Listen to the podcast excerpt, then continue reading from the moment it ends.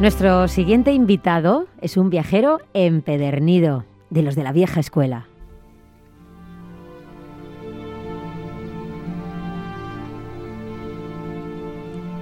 Escritor y fotógrafo, es un entusiasta de las culturas orientales y africanas, a las que dedica la mayor parte de su trabajo periodístico y fotográfico.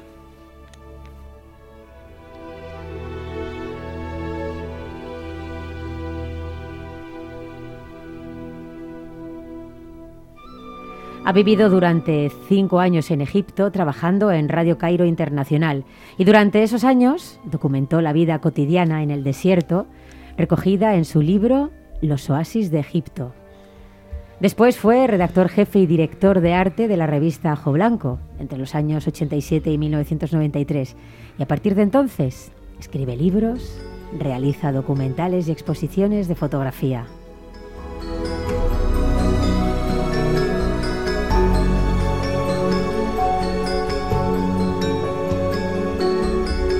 Entre sus libros destacan Mil y una voces sobre las sociedades árabes enfrentadas al desafío de la modernidad, Viaje al país de las almas y los árabes del mar.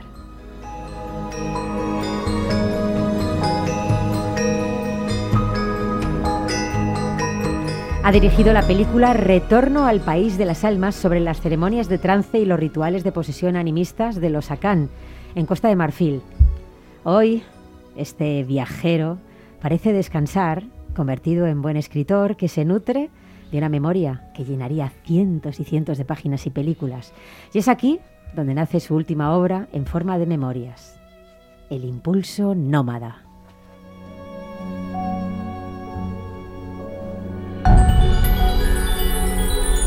Hoy nuestra entrevista a este viajero empedernido es para Jordi Esteba.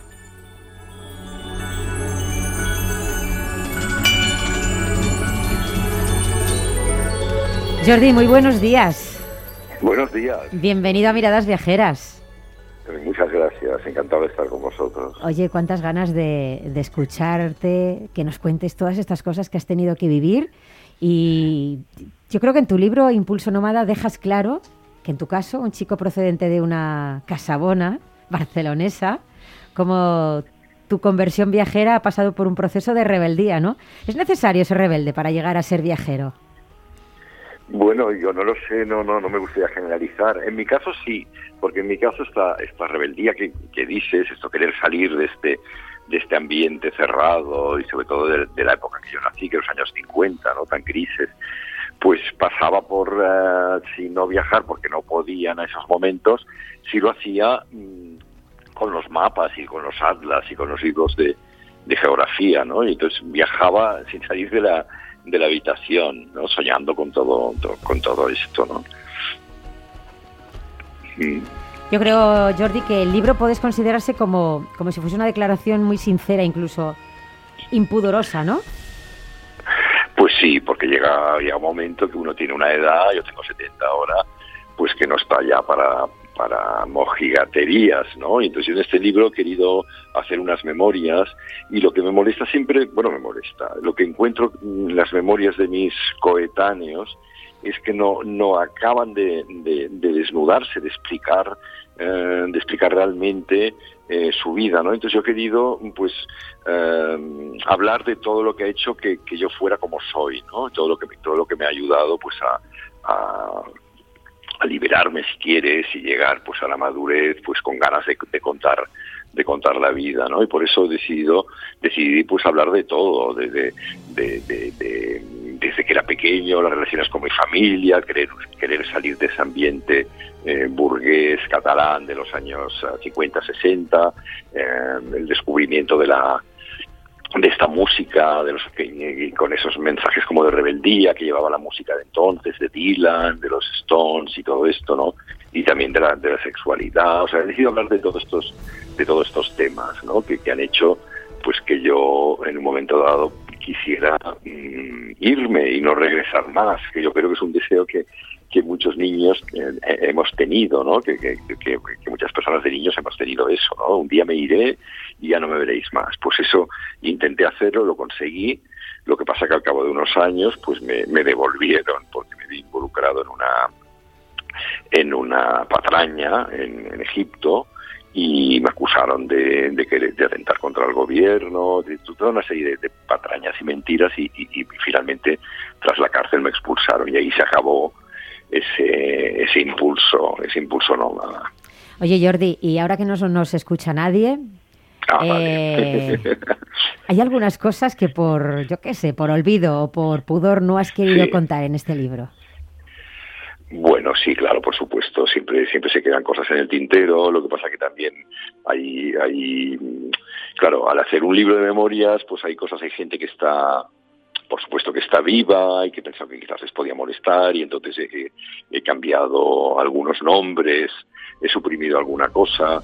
No, yo no quería, no quería pecar de mojigato ni de, ni de autocensurarme, pero hay cosas que no eran, que no aportaban eh, gran cosa al libro y así, como la gente, y como he pensado que quizás podían molestar, pues esas las he suprimido. Señor Esteban. Jordi, tenemos con nosotros en estudio a Antonio Picazo, sabes que es tertuliano de Miras Viajeras de la Casa y te quiere hacer unas preguntas. claro que sí. Te llamo señor porque el que escribe memorias ya es un, un, señor, digo yo, ¿no? Bueno, sí, supongo que sí. Bueno, yo desde hace desde hace un tiempo suelo llevar sombrero, o sea que ya soy bastante señor. Sí, sí, sí, bueno. Oye, mira, eh, eh, normalmente se busca, en mm, general, eh, un refugio interior, algún lugar resguardado en donde uno se siente a salvo, ¿no? ¿Cómo fue que ese refugio lo encontraste no en tu interior, sino en el exterior, en el resto del mundo? Bueno, sí, pero eh, bueno, porque era una manera de salir, de, salir, de escapar de, de, una situación pues que, que, me ahogaba, ¿no? De, una, sociedad que me estaba ahogando en aquel momento. Entonces yo quería eh, buscar otros horizontes y así.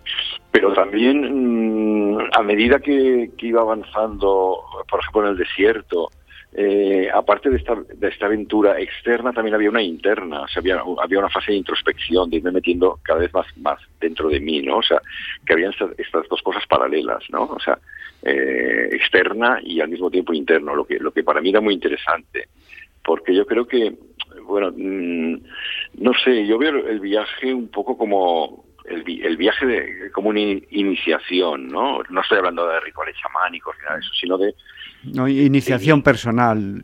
Exacto. Introspección. Sí, que no se vuelve iniciático desde el punto, porque son esos viajes que uno regresa y que ya no es el mismo, sino que ha aprendido y ha cambiado, le ha cambiado algo en el interior. Este es el viaje que, que me interesa. Es difícil, no siempre se consigue eso, por supuesto, ¿no? O sea, dos en, vez de uno, ¿no? Los refugios en vez de uno.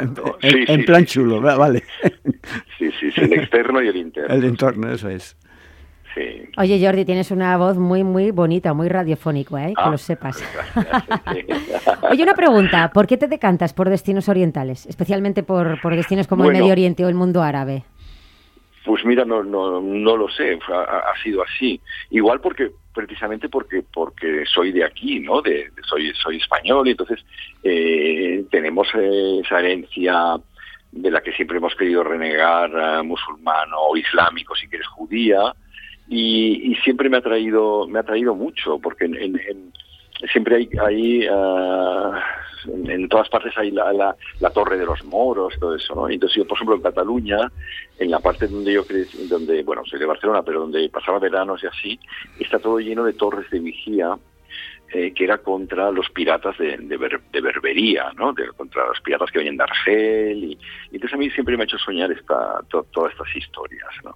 También en el colegio pues hablaban de la grandeza de la Lándalus, de Córdoba, Granada y tal, y se pasaba muy rápido sobre... Yo pensaba, si, si fue tan grande, fue tan fabulosa esta civilización, porque apenas se habla y, y, pasas tanto rato, mm, pues no sé, hablando de, de, los visigodos, por ejemplo, ¿no? Cuando lo tuvieron... Eh, la importancia capital que tuvo eh, pues esa civilización árabe en España, ¿no? Y entonces son cosas que, que, me, que me, quedaban y, y, no sé, o sea, fue una, realmente una atracción muy muy fuerte. Entonces eh, eh, decidí que quería algún día instalarme en el Cairo porque era la, era la capital de, cultural, al menos del, mundo árabe, era como la Nueva York o el París del mundo árabe, era como el faro, ¿no? Y pensé que tarde o temprano pues me gustaría pasar un tiempo, unos años ahí, aprender el idioma y, bueno, y, vivir un poco a ver qué, qué ocurría, ¿no? Por cierto, en, en otro de, tus libros, Los Árabes del Mar, eh, otro de 500 paginitas, como el, Impulso Nómada, en dos libros te, chupas mil, mil páginas.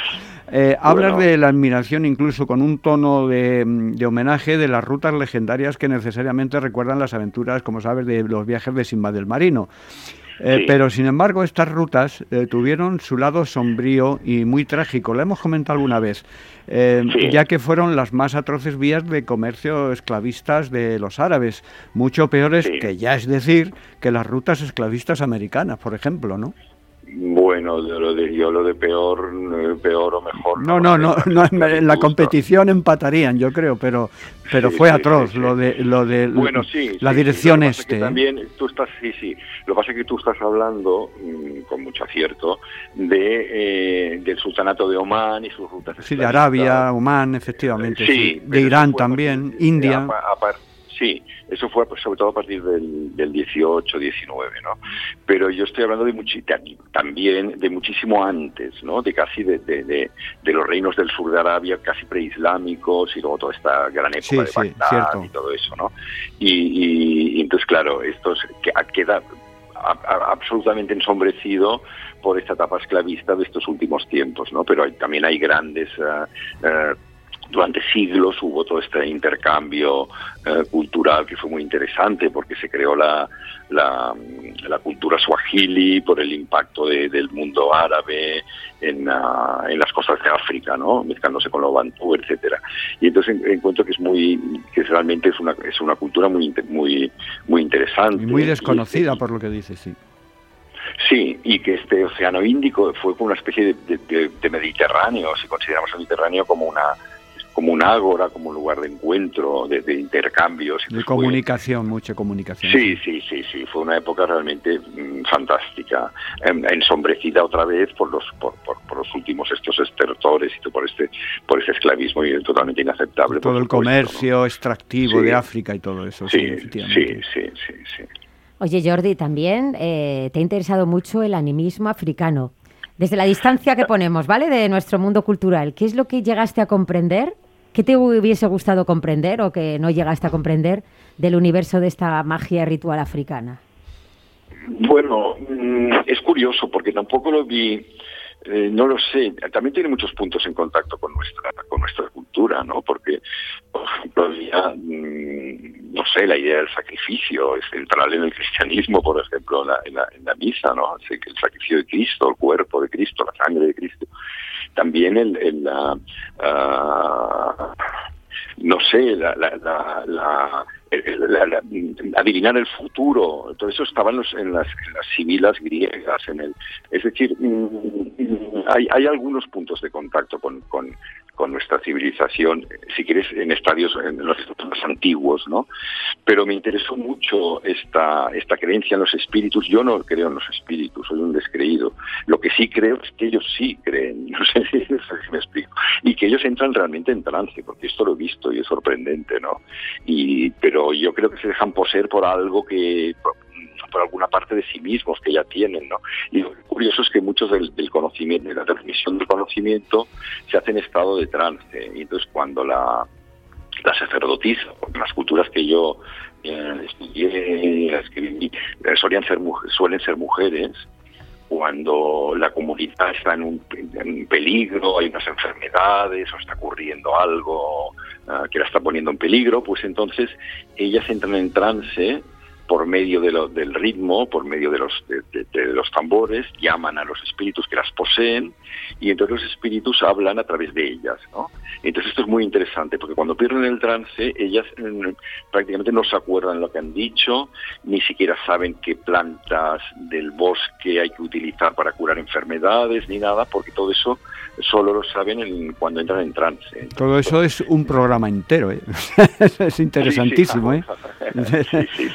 Oye, pero ¿no, ¿no crees que el viajero mm, que normalmente procede del mundo desarrollado y visita otros mundos, otros ambientes exóticos, siempre cuenta con la ventaja superior de ser el visitante, es decir, el observador, y con mucha frecuencia no sabe acortar su distancia humana con el observado, como, como dices en tu libro, ¿eh? se convierte en un observador de monos. Bueno, eso es lo que es aquello que hablábamos de, bueno, lo que hablábamos, lo que hablaba Shukri y tal. A, veces sí, pero a veces no. Yo, por ejemplo, lo he sentido muy en, en, en, Egipto. O sea, eh, en Egipto eh, yo me dediqué a fotografiar y a, y a, investigar la vida de mis amigos, porque mis amigos, yo creo que lo más importante es uh, cuando visitas una comunidad extraña a ti, etcétera, no intentar ir con, con la mirada limpia y, lo más libre de prejuicios posible, lo que no siempre, lo que no siempre se puede hacer. Es complicado a veces, sí es muy complicado a veces, ¿no? Y entonces ir como, como, como muy abierto y eh, en mi caso mm, nunca he podido entrar en un sitio a hacer fotografías o fisgonear, esto me ha, molestado siempre muchísimo, entonces lo que, lo, que, lo que he intentado y he conseguido la mayoría de veces es, eh, conseguir la amistad de, la gente y hacerme amigo, hacerme muy amigo de alguien o así, y entonces llega un momento que ya no fotografío a una gente rara, sino estoy fotografiando a, esos amigos y las cosas que hacen. Con el lenguaje que, eh, mm, que mejor entiende la gente, que es el respeto. Sí, exacto, exacto, exacto. Siempre, siempre con un. Además, la mitad de las cosas que, he hecho, o, incluso más, no las podía haber hecho jamás sin contar con una complicidad dentro de esas comunidades. Dentro del, interior de la comunidad, sí. Exacto, y de viajar una y otra vez hasta que la gente te conoce y pierden el, el, te pierden como el, miedo, lo, se abre, se abre, cuando ya acaban por abrirse, ¿no? Y a veces cuesta más, a veces cuesta menos, pero mm, ese, siempre ha sido mi método de, de trabajo. Jordi, ya para terminar, con la publicación de tu libro de memorias, ¿podemos decir ya esto de que ya estás de vuelta o que ya has llegado al final del camino, hasta que hemos llegado? ¿Damos ya esto por terminado?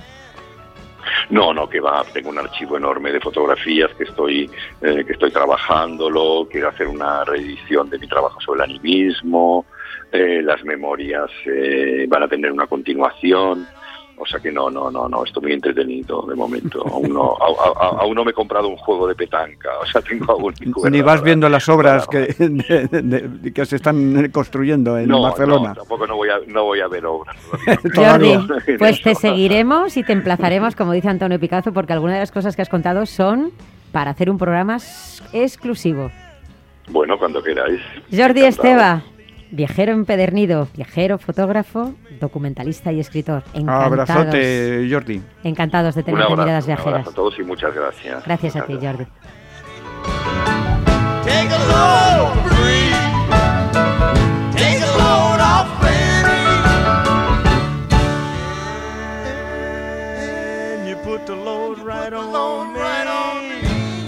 En Capital Radio, Miradas Viajeras, con Fernando Balmaseda.